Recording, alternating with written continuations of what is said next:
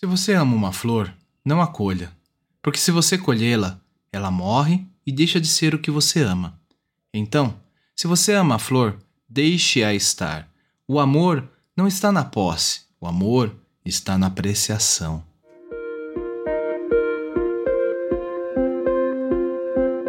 Olá, sejam todos bem-vindos ao Café com Hoje. Puxe a cadeira, sente-se, relaxe Respire e deixe as preocupações lá fora. Vou lhe servir uma xícara de autoconhecimento e reflexão a partir do tarô Zen do Osho, entre outros textos. Sou Alexandre Abreu e sou muito grato pela sua visita e sempre estarei aqui para te receber. Te convido a me acompanhar também lá no Instagram, no Café com Osho.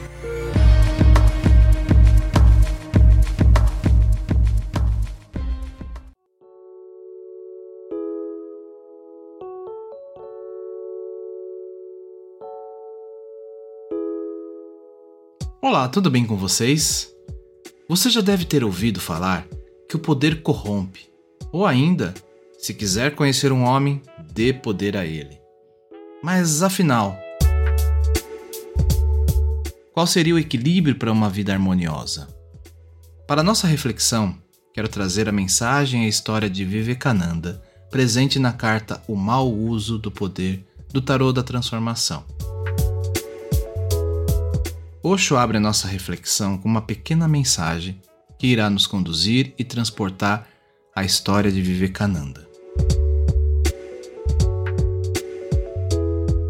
O único antídoto para o abuso do poder psíquico é o amor.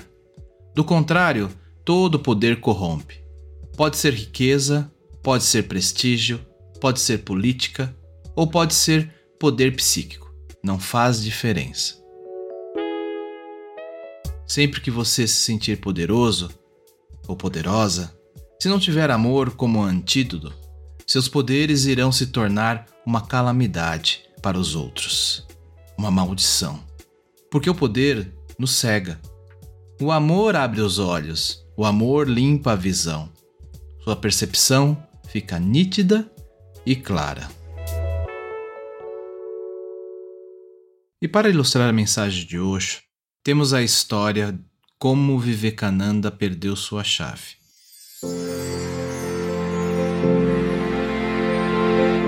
No ashram de Ramakrishna, em Calcutá, havia muitos discípulos e Vivekananda era o mais intelectual.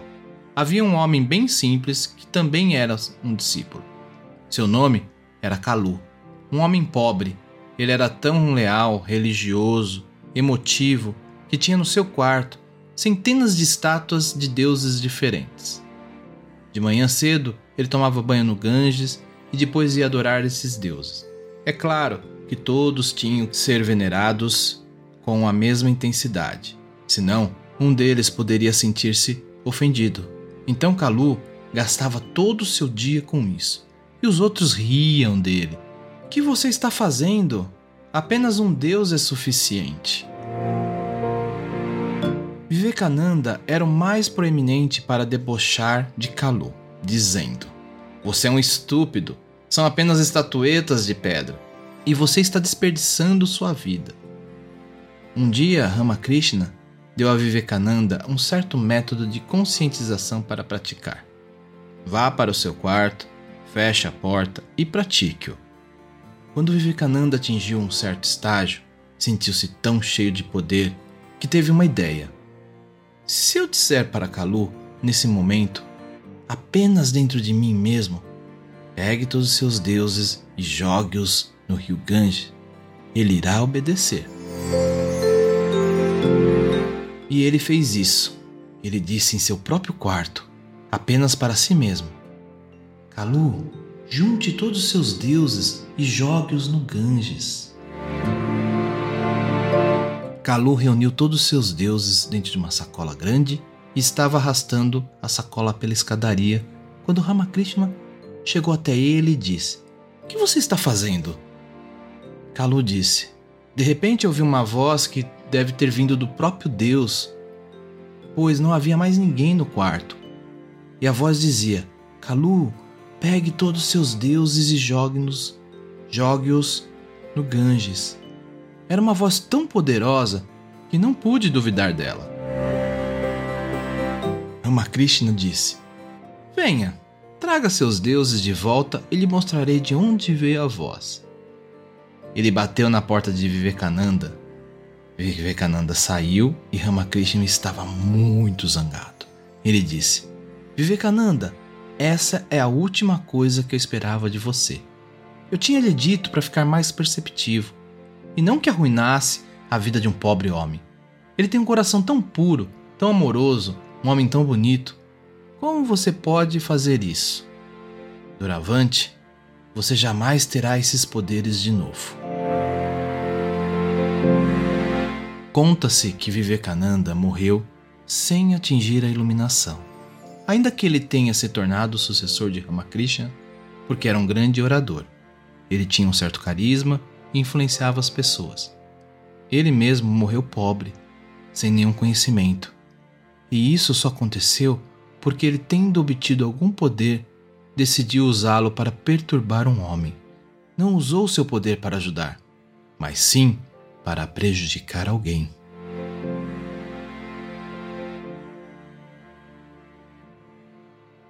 E para finalizar o episódio de hoje, eu trago uma pequena reflexão num trecho da carta do apóstolo Paulo à igreja em Corinto, na Grécia, onde ele exorta sobre a importância do amor genuíno.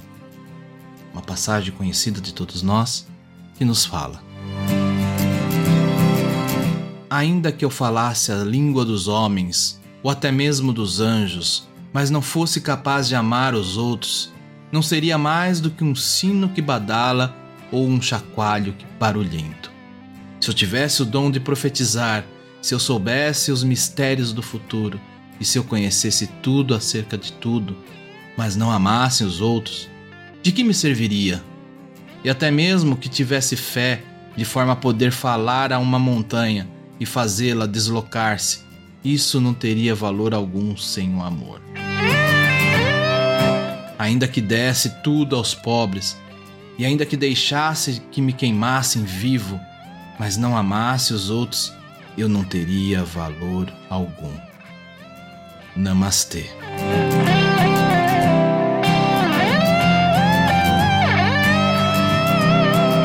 Eu vou ficando por aqui e não esqueça de compartilhar o Café com Oxo com quem você gosta e quer bem. Você encontra o podcast no Spotify, Podcast Addict, Apple Podcast ou Google Podcast. Me segue lá no Instagram, estou como Café com Oxo, ou ainda no grupo lá no Telegram, t.me barra Café com Oxo. Te espero por lá.